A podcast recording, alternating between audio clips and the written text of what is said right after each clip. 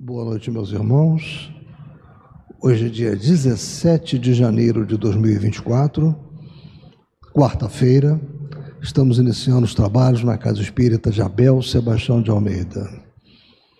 Como sempre o fazemos, rogando a Deus, nosso Pai de infinito amor e misericórdia, a Jesus, nosso querido e amoroso Mestre, amigo incondicional de nossas almas, e a Maria de Nazaré, nossa Mãe Santíssima, que nos envolvam no manto de paz e de amor. Que nossa psicosfera esteja preparada para todos os trabalhos que se desenvolverão na noite desta quarta-feira. Bem, meus irmãos, como hoje temos muita, muito estudo ainda a, programado a cumprir, eu não vou tomar muito tempo, vamos iniciar já a leitura de uma página preparatória para o nosso trabalho.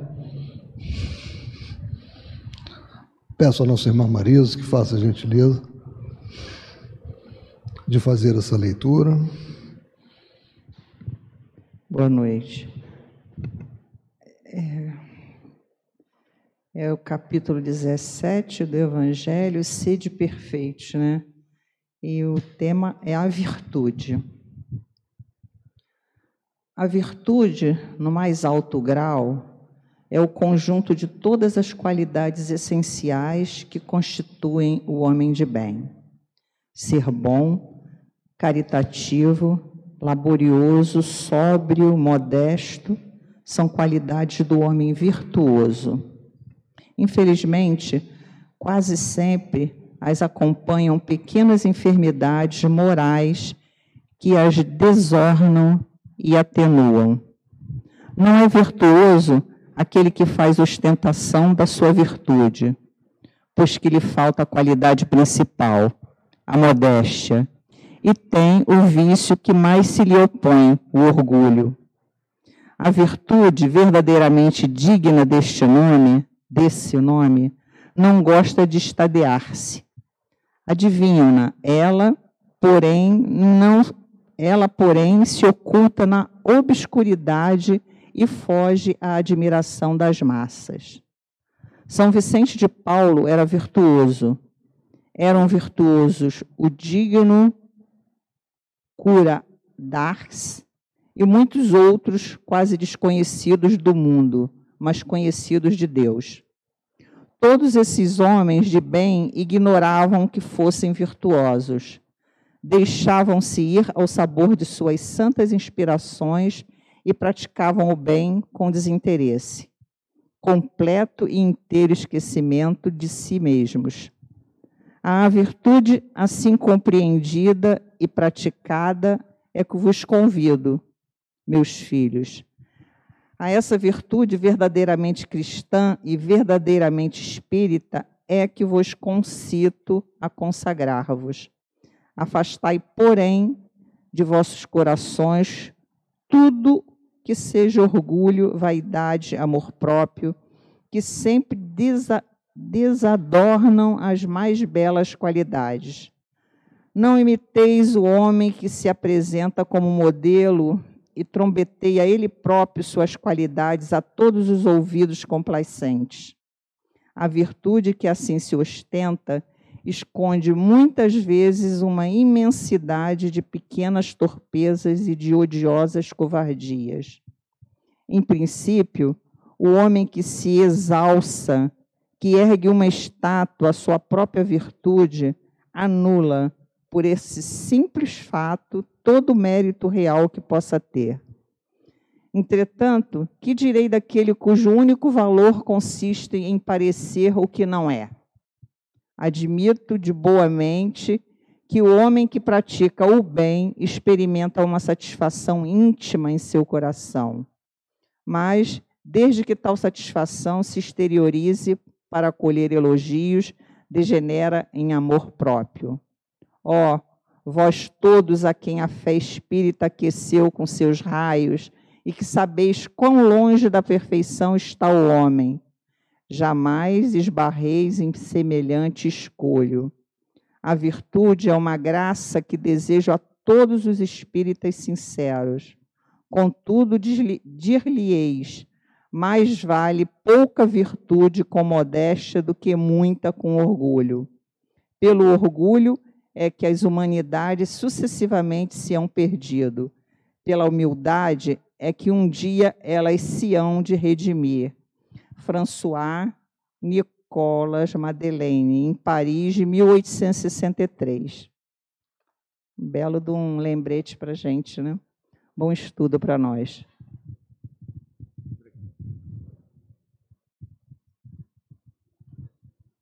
Bem, meus irmãos, o nosso...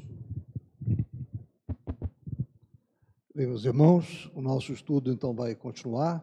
Devação do Invisível é o livro que nós estamos estudando, de Ivone Pereira. O próximo será o, será o livro dos médios. E o nosso irmão Alcia que fez o trabalho na quarta-feira passada, e vai concluir, e depois o nosso irmão Gilberto vai dar continuidade. Que eles, que eles sejam muito inspirados.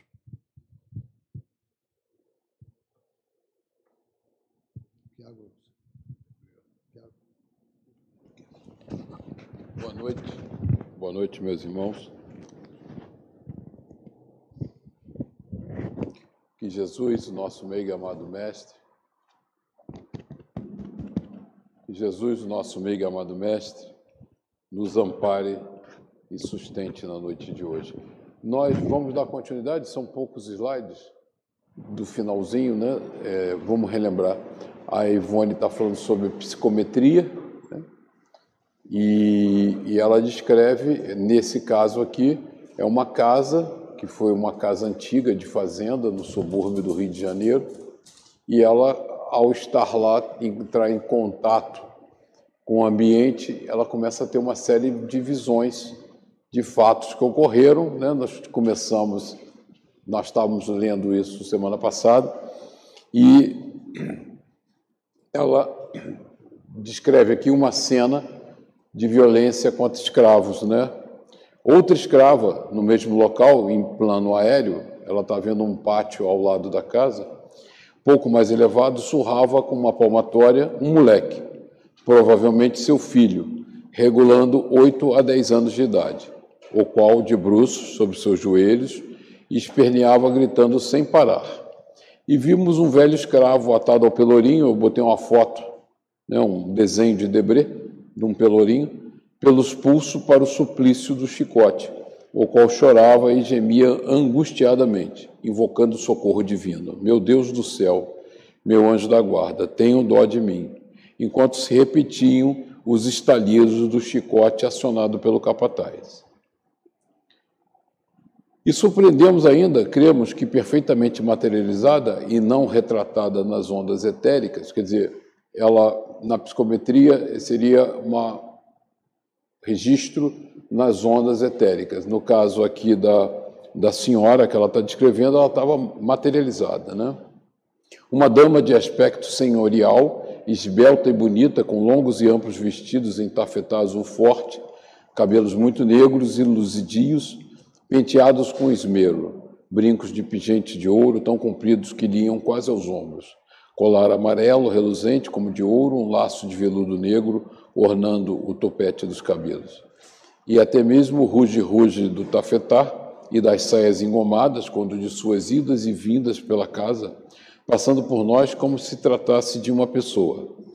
Tais cenas e movimentação, no entanto, eram confusas, com incrustadas umas nas outras, sem sequência lógica ou enredo previsto. Quer dizer, as imagens iam se sucedendo sem uma ordem coerente. Né?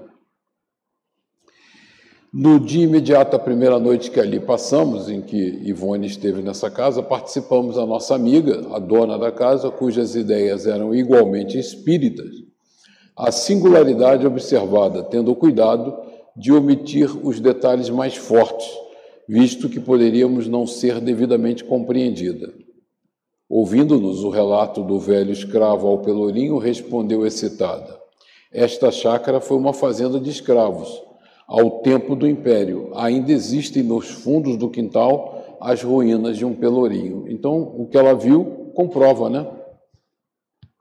Com efeito, levando-nos a uma pequena elevação existente nos fundos do extenso terreno, contemplamos o pedestal em cantaria pesada, ainda quase intacto, e os restos da coluna onde eram amarrados os pobres negros para serem açoitados.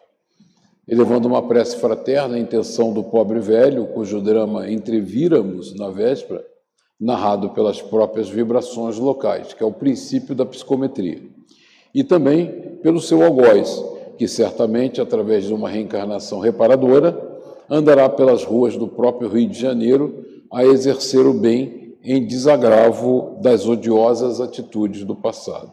Hoje, quase 20 anos após essa visita, no mesmo local, ergue-se belo edifício de apartamentos residenciais. Detalhe sugestivo e singular. Nessa mesma residência, algum tempo depois, o espírito do Dr. Adolfo Bezerra de Menezes forneceu à nossa visão espiritual quadros expositivos do seu romance, mais tarde ditado através de nossa psicografia. A Tragédia de Santa Maria, em cujas páginas existem cenas do tempo da escravatura no Brasil. Né? Então, nada é por acaso. E ela visita também uma residência de imigrantes espanhóis no Rio de Janeiro. Ainda no Rio de Janeiro, residimos certa feita numa casa que fora construída por um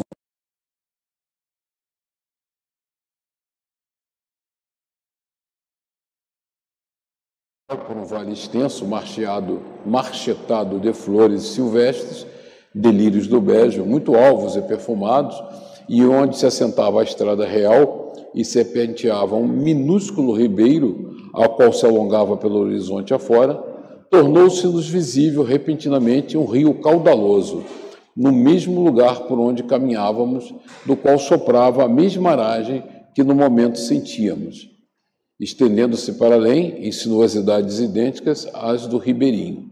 Mais tarde, engenheiros que o mesmo local visitaram a serviço do governo, após exames demorados, concluíram que, há uns quatro ou cinco séculos, aquele pequeno ribeiro seria caudaloso rio, cuja passagem por aquele vale o fertilizara tanto que ainda hoje toda a região é rica de humo, adubo, própria à produção de cereais que parece explodir do seio da terra sob as bênçãos do próprio céu. Quer dizer, a visão dela foi comprovada pelos engenheiros, né?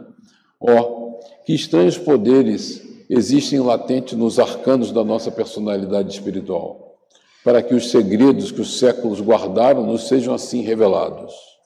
Tinha razão o professor Bozano ao afirmar que o mistério que envolve a psicometria é desorientador Cumpre-nos, porém, a nós outros espíritas, estudar nossas almas originárias do céu, procurando conhecê-las em todas as suas possibilidades, a fim de cultivarmos suas poderosas faculdades, que em nós traduzem a personalidade divina com que o Criador Supremo nos dotou, ao nos criar a sua gloriosa imagem e semelhança. Terminamos aqui o texto.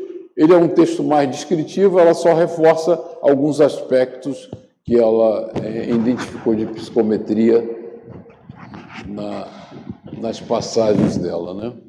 Psicometria é um. Aí parei. Então vamos dar continuidade. Por isso que a sua estava muito longa. É, então vamos dar continuidade, sequência natural. E, e, ainda falando sobre a psicometria, né? Ela diz, né? Ó que estranhos poderes existem latentes nos arcanos da nossa personalidade espiritual, para que os segredos que os séculos guardaram nos sejam revelados. Tinha razão o professor Bozano ao afirmar que o mistério que envolve a psicometria é desorientador.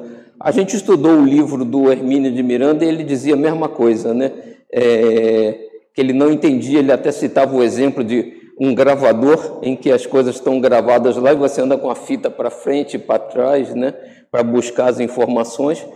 É, é, é, curioso realmente como é que a informação fica gravada em objetos, paredes, ambiente, né, é, na aura das pessoas e como é que o médium, de alguma forma, acessa essas informações, né? Como tivesse realmente assistindo uma gravação, né? Cumpre-nos, porém, a Ivone diz ainda, né? A nós outros espíritas, estudar nossas almas originárias do céu, procurando conhecê-las em todas as suas possibilidades, a fim de cultivarmos suas poderosas faculdades que em nós traduzem a personalidade divina com que o Criador Supremo nos dotou ao nos criar a sua gloriosa imagem e semelhança.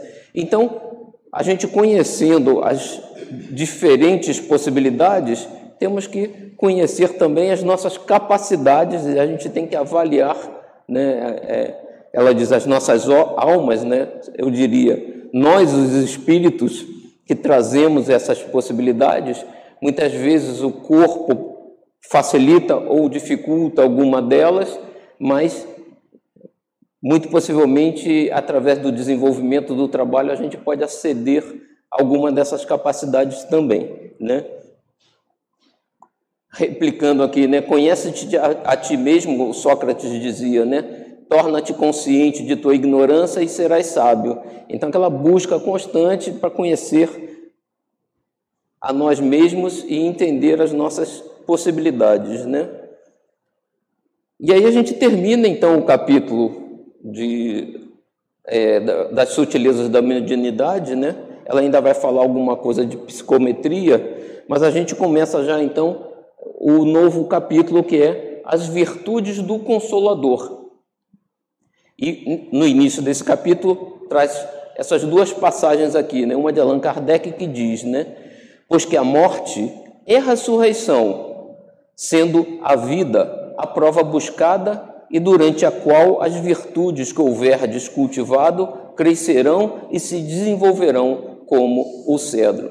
Entendendo que ressurreição para o plano espiritual, né? não ressurreição do corpo, né? Venho instruir e consolar os pobres deserdados. Venho dizer-lhes que elevem a sua resignação ao nível de suas provas, que chorem, porquanto a dor foi sagrada no Jardim das Oliveiras, né, onde Jesus foi preso para depois ser crucificado, mas que esperem, pois que também a eles os anjos consoladores lhes virão enxugar as lágrimas. Isso está no Evangelho segundo o Espiritismo, comunicação de espíritos, do Espírito de Verdade, né, que é Jesus, capítulo 6, itens 5 e 6. E ela coloca ainda uma passagem de William Crookes, ele diz: Não digo que isto é possível, digo, isto é real, falando sobre o Espiritismo, né? E só para a gente ver quem foi o William Crookes, né? William Crookes foi um químico e físico britânico, frequentou o Royal College of Chemistry em Londres, trabalhando em espectroscopia. Crookes tornou-se interessado no espiritualismo no final dos anos 1860. Ele foi influenciado, possivelmente, pela morte prematura de seu irmão mais novo, Philip, em 1867 aos 21 anos de febre amarela. E ele se interessa pelo espiritualismo, né? É, conhece o espiritismo e faz experiências, entra em contato com médiuns, faz experiências de materialização que ele descreve no livro que eu coloquei aqui, Fatos Espíritas, né? E, e ele foi, além disso, né, cientista, um dos inventores do tubo de raios catódicos, né, que levou a coisas como a televisão, aquela televisão antiga que a gente tinha, que tinha aquele tubo enorme, aquilo é um tubo de raio catódico, ao raio-x, é uma série de, de é, avanços, né? Só que naturalmente o, o, o pessoal do, de Londres, da, da academia, considerou que ele ficou meio louco com esse negócio de espiritismo e meio que, vamos dizer assim, botaram ele de lado, né? Mas ele fez muita coisa pelo espiritismo, né? E aí a Ivone começa no, nesse capítulo, né, as virtudes do Consolador. No seu encantador livro, Joana Dark Medium, primeira parte, capítulo 4, que integra uma série magnífica de exposições sobre o Espiritismo, Leon Denis, o inconfundível poeta da Terceira Revelação, diz que, numa conferência que fez no Instituto Geral Politécnico, o Dr. Duclos diretor do Instituto Pasteur em Paris, se exprimia nos seguintes termos: Esse mundo, o espiritual, povoado de influências que experimentamos sem as conhecer, penetrado de um quid divinum, e eu botei aqui embaixo, né, vocês verem, quid divinum é uma inspiração própria de um gênio, né, uma inspiração divina, né?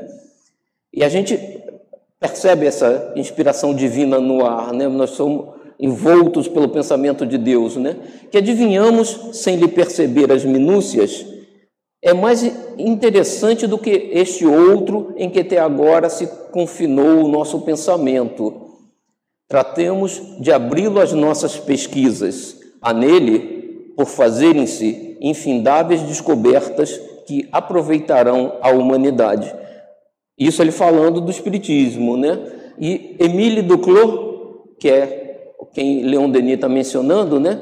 Foi sucessor de Louis Pasteur na direção do Instituto Pasteur, estudou fermentação e doenças microbianas. Então, também um cientista médico né, é, é, que se interessou pelo Espiritismo e dizia: é um, muito mais interessante do que o mundo material, né, e a gente deve estudar isso só que os cientistas se tornam é, contrários porque eles têm outros interesses, né? inclusive são muito ligados ao mundo material. Né? Ora, ao relermos recentemente tal comentário, isso a Ivone dizendo, né? releu esse comentário de Leon Denis, recordamos-nos de certo episódio, a nós narrado por pessoas de absoluta integridade moral, Episódio no qual, posteriormente, nossa faculdade mediúnica se viu espontaneamente envolvida no encantador prolongamento de revelações. Relatemos, porém, os acontecimentos em forma literária, de modo a não fatigar o leitor. Ela vai chegar a algumas conclusões, mas ela conta uma história longa que eu vou tentar ler rapidamente aqui e depois a gente avalia as conclusões. Né? No mês de setembro de 1957, um simples acaso levou-nos a visitar respeitável família residente em Belo Horizonte, a encantadora capital do estado de Minas Gerais. Os chefes dessa família, senhor Antônio Augusto dos Santos e esposa, dona Ormezinda Santos, haviam perdido uma de suas filhas, menina de 14 anos de idade, vivaz e afetuosa, inteligente, aluna do Sacré-Cœur, daquela cidade, né, do Colégio Coração, né, Sagrado Coração. O decesso da gentil adolescente, né, a passagem né, dela, ocorrera no dia 14 de março de 1955, depois de quatro longos meses de uma enfermidade dolorosa que zombara de todos os recursos da ciência médica, torturando o coração dos pais que vinham definhar a mimosa filhinha sem que um só alívio lhe pudesse ser ministrado. Por isso mesmo, naquela manhã de setembro de 1957, o senhor Antônio Augusto dos Santos e sua esposa ainda se confessavam intimamente abalados pelo drama que lhes mortificara o coração, sofrendo a saudade dos risos cativantes daquela que partira entre lágrimas e flores, e cujo vulto querido não mais era visto a subir e a descer as escadarias da casa ou colhendo as flores do caprichoso jardim que a sua mãe, zelosamente, cultiva ainda hoje. Traíam ambos, pois, pesar e amargura ao se referirem ao fato doloroso, o que sobremodo comovia os ouvintes. É bem certo que o médium cujos labores inerentes à faculdade se entenderam já por um período longo, passa a adquirir percepções variadas e singulares, espécie de uma visão toda especial, percepções que, em determinadas circunstâncias, o levam a apreender não só algo do pensamento das intenções alheias, como até mesmo as vibrações existentes nos locais visitados, permitindo-lhe captar também detalhes que se relacionem com as passadas existências das personalidades que neles vivem. Aí ela está descrevendo a Ivone as capacidades que ela tinha, né? E aí ela diz: assim que foi que, penetrando pela primeira vez o solar da família Santos, edificação graciosa em estilo colonial português, sem conhecer qualquer dos seus membros e nada absolutamente que com estes se relacionasse, nessas percepções mediúnicas, em vez de uma residência em estilo colonial português, fizeram-nos entrever e sentir um estranho ambiente artístico, suntuoso e evocativo, mas no estilo da velha Índia e não de Portugal, o qual nos envolvia e penetrava como se o distinguíssemos através de quadros sugestivos, que outra vontade, independente da nossa, nos decalcava no íntimo do ser. Então ela estava numa casa de estilo português, mas ela olhava e ela via um estilo hindu por trás daquilo tudo, né? Sob tal injunção, cercavam-nos não os aposentos confortáveis modernos que se veem no solar, mas velhas arcadas de estilo oriental, portas rendilhadas como joias de filigranas, varandas com formosos balaústres, tetos esculpidos com altos relevos reluzentes como pintados a ouro, salões dourados com reposteiros flexíveis e, enfim, panorama íntimo tipicamente hindu, aristocrata, refinado. Uma como vertigem engolfou o nosso espírito, nossas energias mediúnicas, nos primeiros momentos. Se abalaram premidas pela força vibratória do fenômeno, aliando-nos do que em derredor se passava e impossibilitando-nos de compartilhar a conversação durante os primeiros minutos. Então ela ficou meio que perdida ali naquele ambiente duplo, né? Ela via a realidade, mas via por sobre ele um ambiente distinto, né? Refazendo-nos um pouco, refazendo-nos pouco a pouco, não sem estranhar, porém, a singular visão que nos fora dado distinguir através do sexto sentido, lembramos-nos de que o senhor Santos era português nato, seus filhos brasileiros e sua esposa igualmente brasileira, descendente de portugueses, não existindo, portanto, quaisquer razões que justificassem o panorama hindu estampado nas vibrações ambientes. A não ser se recorresse à ligação de Portugal com a Índia nos dias do passado, onde a participação do Senhor Santos ou de alguém, alguém de sua família em anteriores existências poderia influir na aura espiritual desse pressuposto atuante do passado, daí advindo então as percepções por nós sentidas. Ela estava estranhando porque a casa é nova, né? nos casos anteriores de é, psicometria que ela relatou, eram ambientes antigos que aquelas histórias haviam se passado ali mesmo, né? Aqui era uma casa nova em estilo todo novo, mas tinha ali dentro uma psicometria que ela percebia, né? uma gravação de um estilo antigo que não fazia sentido, né? Tinha alguma outra coisa gerando aquilo ali, né? Só para a gente entender ela cita, né?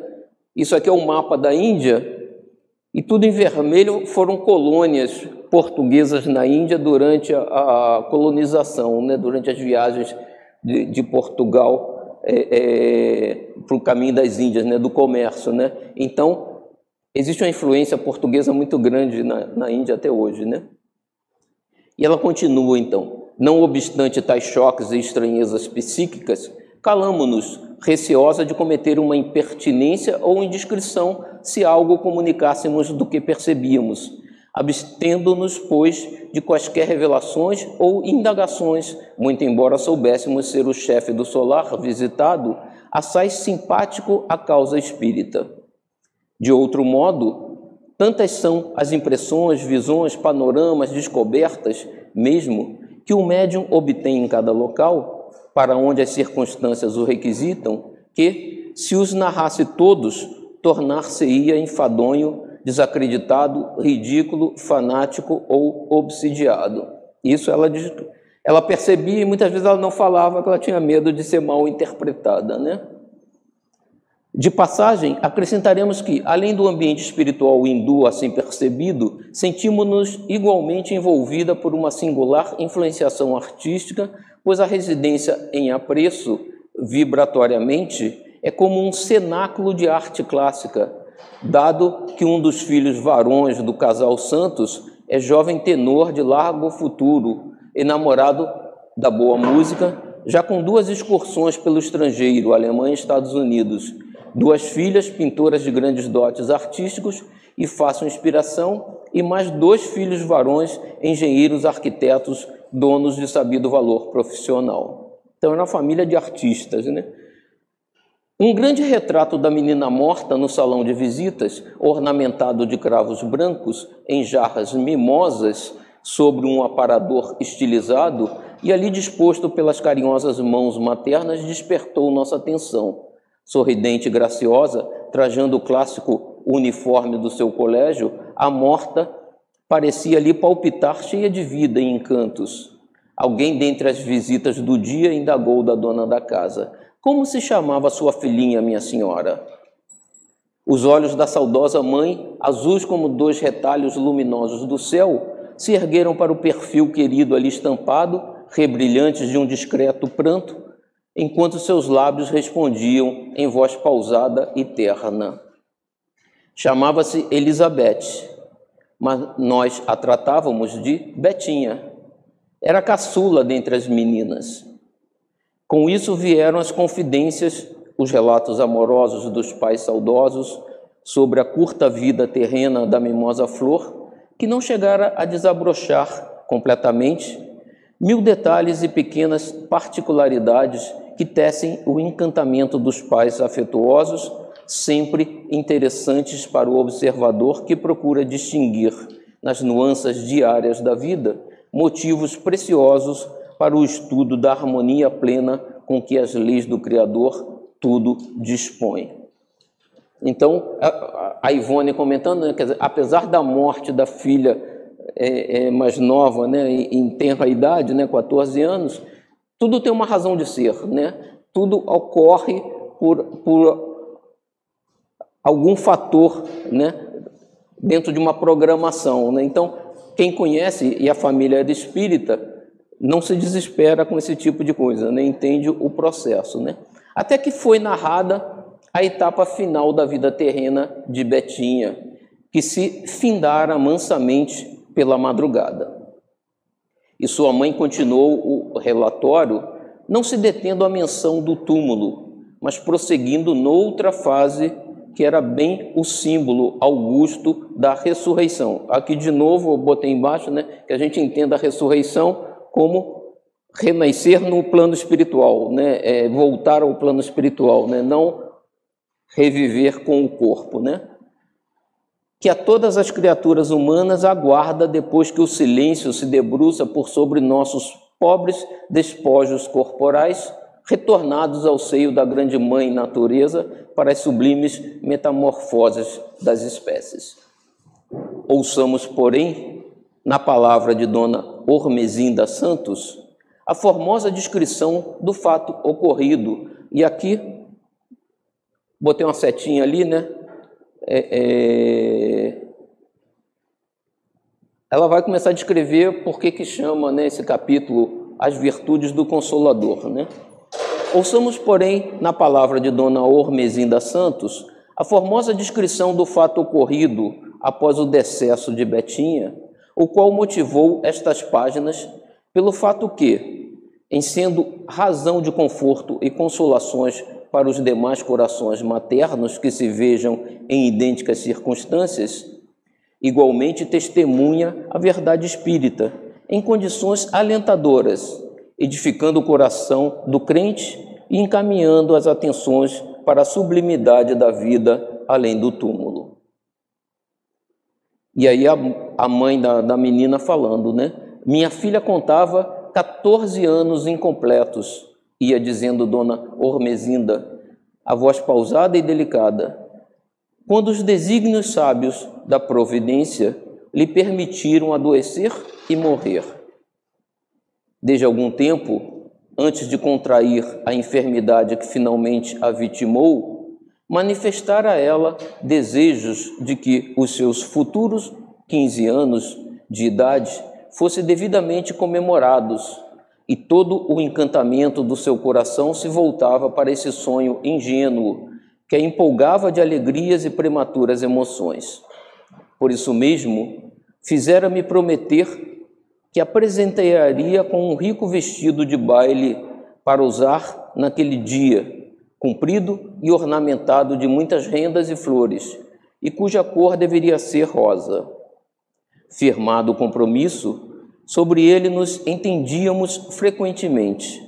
Betinha era a filha caçula dentre as meninas que tivemos, conforme já disse, e era grato a todos nós, por isso mesmo, satisfazer-lhe as vontades que fossem razoáveis. Ela, porém, não atingiu a idade dos seus sonhos, visto que faleceu aos 14 anos incompletos. Três dias após o seu passamento, no entanto, encontrando-se toda a família abalada e chorosa, como seria natural, um fato singular, belo e comovente, recordando os livros clássicos de filosofia religiosa de todos os tempos e países, bem assim os compêndios de ciências psíquicas firmados por eminentes sábios psiquistas que se dedicaram a devassar o além-túmulo, positivando a continuação da existência da criatura após a morte do corpo carnal, veio demonstrar que nossa Betinha, por quem chorávamos tanto, prosseguia viva e feliz como dantes, porventura mais bela e venturosa ainda, concedendo-nos a satisfação de permanecer ao nosso lado em espírito, sempre que possível e com a permissão de Deus. Minha filha Eunice, conquanto casada e residente fora da capital, permanecia conosco desde que o estado além o estado além do de saúde da irmãzinha se agravara. E três dias depois do trespasse da mesma, ainda aqui permanecia, esperando que a consternação geral se atenuasse a fim de regressar ao seu domicílio. Na noite em que se deu o acontecimento que passaria a relatar, dormia ela no quarto de sua irmã Zinda, e nenhuma anormalidade fora pressentida, conservando-se toda a família conformada com os desígnios divinos, não obstante pesarosa e sofredora. Então, ela descreve exatamente o comportamento de uma família espírita, né, que foi acometida de uma prova difícil, né, mas que estava resignada, né, é, é, e convivendo de forma bastante calma, vamos dizer assim, né, com aquela situação, né. E ela diz: Eunice, fatigada das lutas de quatro meses de enfermagem junto da doente, pois frequentemente aqui estava, repousara tranquilamente durante grande parte da noite, serena e confiante, sem quaisquer excitações mentais.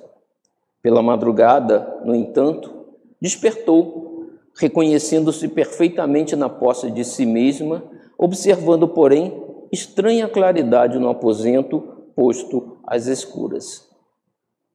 Sua irmã Zinda dormia pesadamente, como vencida por um torpor que mais se assemelhava à profunda letargia de um transe mediúnico do que a um sono natural. E aí eu marquei de amarelo porque a gente vai entender por quê, né? Subitamente, porém, a elevar-se do solo, cerca de um metro, talvez mais, Eunice distingue um aglomerado de matérias sutis como fumaça lucilante, traindo colorações levemente amareladas, luminosas e muito delicadas. Pouco a pouco, essa matéria ou essência que lembraria os cirros de inverno tomava forma imperceptivelmente, até que, no auge do assombro e do deslumbramento, o duplo ou corpo espiritual de Betinha cujas formas carnais jaziam sepultadas desde três dias, você vê que ela reaparece muito rapidamente. Né? Então, ela desencarnou cedo, 14 anos, possivelmente que ela tinha alguma missão curta realmente, mas ela tinha algum desenvolvimento espiritual, porque se apresentar materializada três dias depois do desenlace do corpo é realmente não é qualquer espírito que consegue esse processo, né? é, jaziam sepultadas três dias. Apresentava-se na plenitude da sua graça e beleza, trajando lindo vestido de baile, cor-de-rosa, cujo mo modelo lembraria o clássico figurino Imperatriz Eugênia. A materialização era perfeita, acentuando particularidades, rendas, fitas, flores azuis sobre o lindo tom rosa, guarneciam a insólita indumentária de além-túmulo. Então ela se apresenta não só em espírito, mas com o vestido que ela queria ter vestido no seu aniversário de 15 anos, né? Admirada e feliz, Eunice tentava despertar a irmã, que continuava imersa em profundo sono no leito fronteiro, para que igualmente desfrutasse o encantamento da formosa aparição, recordando os pastores de Judá, que uns aos outros despertaram alta noite ao se surpreenderem com a manifestação celeste que lhes comunicava o advento de Jesus na noite sublime de Belém. Então a irmã, vendo aquela aparição, queria que a irmã que estava dormindo acordasse para participar ali também, né? No entanto, Zinda está incapaz de despertar. Apenas emite longos gemidos, longos suspiros, pois que ela é médium de efeitos físicos que ignora a própria faculdade, porque não professa a fé espírita, e que fornece elementos ectoplasma para garantia da aparição. Então ela estava em sono profundo, os espíritos que ali auxiliavam aquele processo da materialização retiravam recursos dela, que era médium, apesar de não saber. Então, o fato de sabermos ou não é, é, daí é o que a Ivone dizia, né? vamos nos autoconhecer e conhecer as nossas capacidades, porque muitas vezes temos capacidades e desconhecemos que as temos, né? E era esse caso aqui, né? Ela fornecia sem saber ectoplasma, energia para que a menina aparecesse materializada, né? A manifestação, no entanto, não foi demorada. Eunice que se atordoara em presença do fato invulgar, a que jamais assistira e que desconhecia, não teve a presença de espírito de rogar à irmãzinha materializada que se detivesse assim, ainda por alguns instantes, enquanto despertasse, né, está faltando aqui, as demais pessoas da família, para que igualmente contemplassem Betinha ressurgida do silêncio da morte, para a todos provar a própria imortalidade. Ainda assim, sem termos tido tempo de também haver, isso a mãe contando, né? Como Eunice a viu, conforta-nos saber que nossa filha vive feliz na pátria espiritual, para onde todos regressaremos um dia, atingindo a felicidade de uma perpétua união com os seres amados que nos precederam. Então, se a gente analisar, né, quando a gente estuda algumas vezes as palavras de Jesus, né, e, e Jesus diz, né, aquele que pouco tem, até o que tem será tirado, né, e aquele que muito tem, muito será dado, né.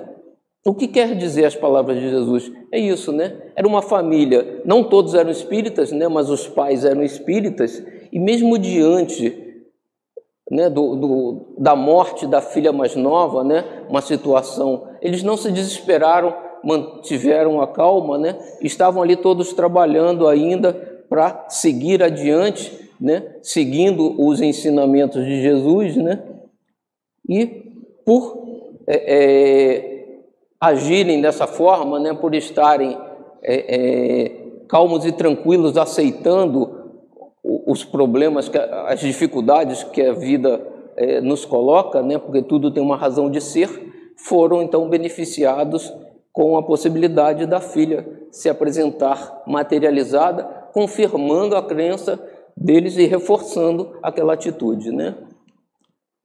Bom, a gente finalizou aqui essa parte, mas eu vou voltar aqui só um, um pouquinho aqui no início para comentar algumas coisas que eu tinha anotado aqui.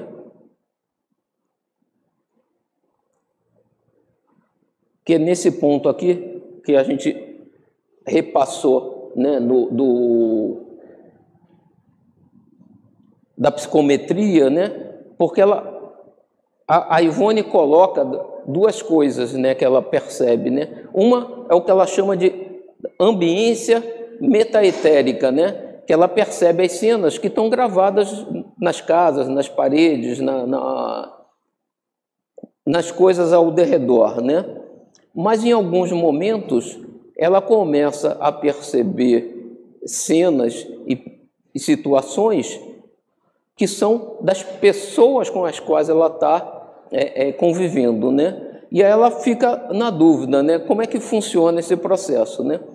E aí eu tirei aqui, né? É, na Wikipédia a gente tem aqui essa descrição que diz: na teosofia e na escola filosófica chamada antropo, antroposofia, os registros acásticos, que é outra forma de chamar né, é, é, é, essa memória que fica no éter, né, o próprio Hermínio de Miranda também se refere a, aos registros acásticos, que seriam a informação que fica gravada né, no ambiente geral, são um compêndio de todos os eventos, pensamentos, palavras, emoções e intenções universais que já ocorreram no passado, presente ou futuro, em termos de todas as entidades e formas de vida, não apenas humanas. Lembrem-se que o Alci falou na semana passada, aí, o, o Bozano descreve uma psicometria de, de, sentimentos e pensamentos de um pombo, né? de, de, uma, é, de uma ave. Né? Então, tudo gera um registro que pode ser acessado. Né? Acredita-se que os registros são codificados vibracionalmente no tecido inerente do espaço, éter, né? daí o nome etérico. Né? E o, ainda na internet, no blog Caminheiros da Luz, eles dizem: os registros acásticos originais encontram-se no plano muito elevado, ao qual só têm acesso os grandes mestres e adeptos. Entretanto, um reflexo ou cópia desses registros encontram-se no nível etérico, no éter que nos envolve. Né? Muitos dizem que seria a, a memória de Jesus, né? o, o Jesus de Deus, desculpa.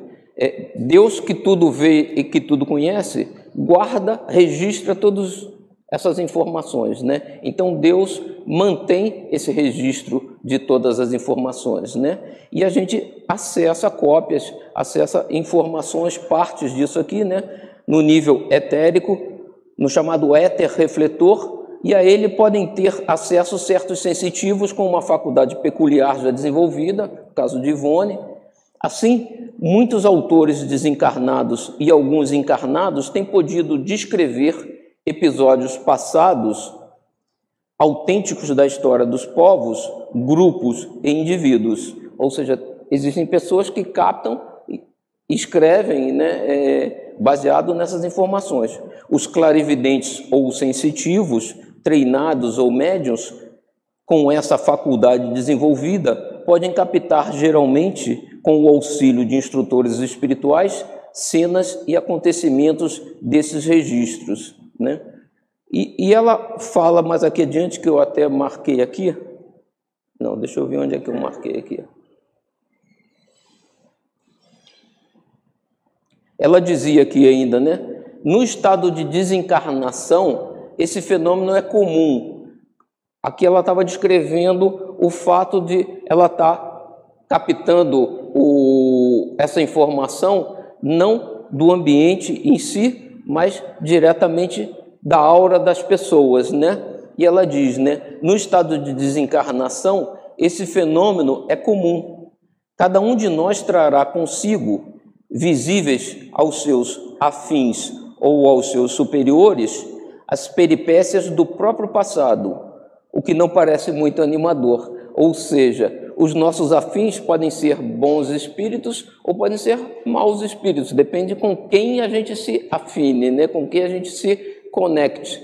E eles vão ter acesso a todo aquele nosso histórico, a todo o nosso passado, né? Nós no momento não nos lembramos do nosso passado, às vezes alguns espíritos aqui na mesa a gente conversa, eles acabaram de desencarnar, ainda não conseguiram recuperar a informação de encarnações passadas, mas os espíritos superiores conseguem ler na aura deles o pensamento, o sentimento e a história do passado deles, que está lá escrita como um livro aberto. Então a gente tem que também trabalhar pelos nossos atos, porque ficam abertos para que todos possam ler. Né? Então a gente finaliza aqui essa parte e só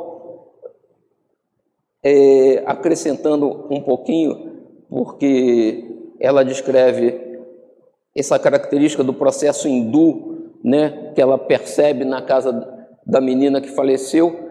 Mais adiante no capítulo, na semana que vem, a gente vai entender por que, que a casa tinha, apesar de ser mobiliada como uma casa portuguesa, tinha, na verdade, uma aparência hindu.